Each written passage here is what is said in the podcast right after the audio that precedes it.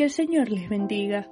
Bienvenidos al podcast de devocionales cristianos. Estamos estudiando la serie Una carta de amor que edifica. Primera a los Corintios capítulo 10 versículos 25 al 33 dicen, De todo lo que se vende en la carnicería comed sin preguntar nada por motivos de conciencia, porque del Señor es la tierra y su plenitud si algún incrédulo os invita y queréis ir, de todo lo que se os ponga delante comed sin preguntar nada por motivos de conciencia.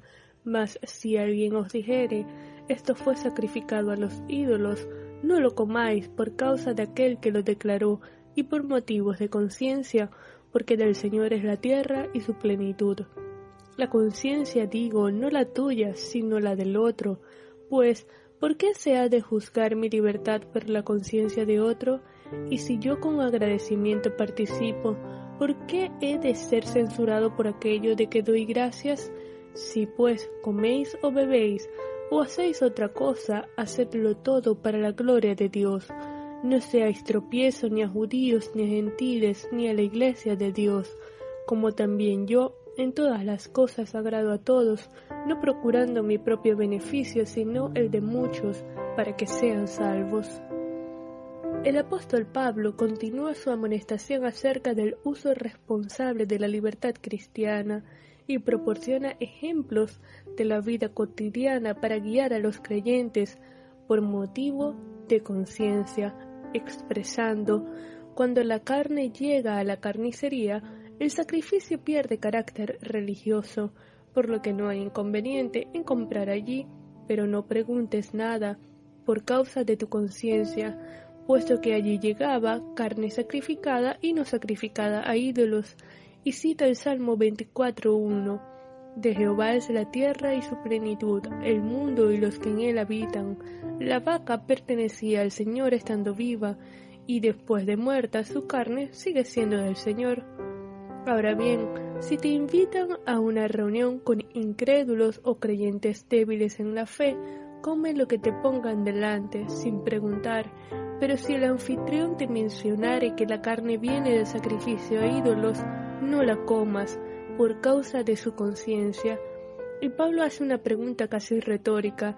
¿Debo renunciar a mis derechos por la débil conciencia de otro? Por supuesto que sí en el momento que tu amigo no creyente o el cristiano débil en la fe hace la aclaratoria de dónde proviene la carne, es porque en su conciencia el creyente no debería participar de lo sacrificado a los ídolos, y por amor, para no herir su débil conciencia, es preferible no comerla, para no vulnerarle, para no ser piedra de tropiezo, por amor a los hermanos más débiles y por el bien del Evangelio. Pablo agrega que sea que comas o bebas o participes de cualquier otra actividad, hazlo todo para la gloria de Dios. Y este es nuestro norte como creyentes. Fuimos creados para su gloria, fuimos rescatados, libres de condenación para la gloria de Dios. Todo cuanto hagamos o dejemos de hacer debe ser para su gloria. Nuestro testimonio debe reflejar su gloria porque somos sus hijos. Y si todo cuanto hacemos glorifica al Padre, entonces no seremos piedra de tropiezo ni a judíos, ni a gentiles, ni a otros creyentes, pues nuestras prioridades serán reorganizadas de acuerdo al precepto bíblico, renunciando a los derechos y privilegios por amor absteniéndonos de aquello que es lícito pero que perjudica a mi hermano. Y es mejor dejar de comer carne que hacer tropezar a un alma por la cual murió Cristo. Jesús en Mateo 18 versículo 6 enseñó, y cualquiera que haga tropezar a alguno de estos pequeños que creen en mí, mejor le fuera que se le colgase al cuello una piedra de molino de asno y que se le hundiese en lo profundo del mar. Dios se toma muy en serio el hacer tropezar a otros. Reflexionemos sobre qué estamos haciendo que perjudica a otro creyente o puede obstaculizar que los no creyentes lleguen a los pies de Cristo.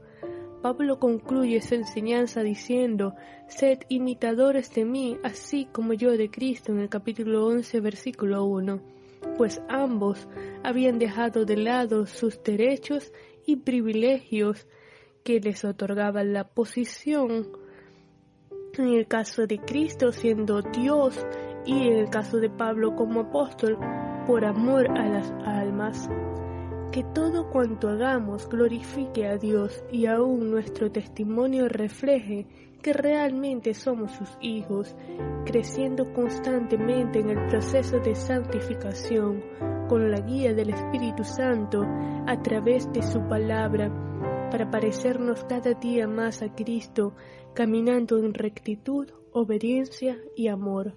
Vamos a orar. Señor, te damos gracias por tu amor, por tu bondad y tu misericordia. Gracias, Padre, por tu gracia. Gracias por la libertad que tenemos en ti. Ayúdanos a hacer un uso responsable con discernimiento de nuestra libertad, a renunciar aún a nuestros derechos y privilegios por amor a nuestros hermanos más débiles y aún por el bien del Evangelio, para no ser obstáculo a aquellos que no te conocen. En el nombre de Jesús, amén.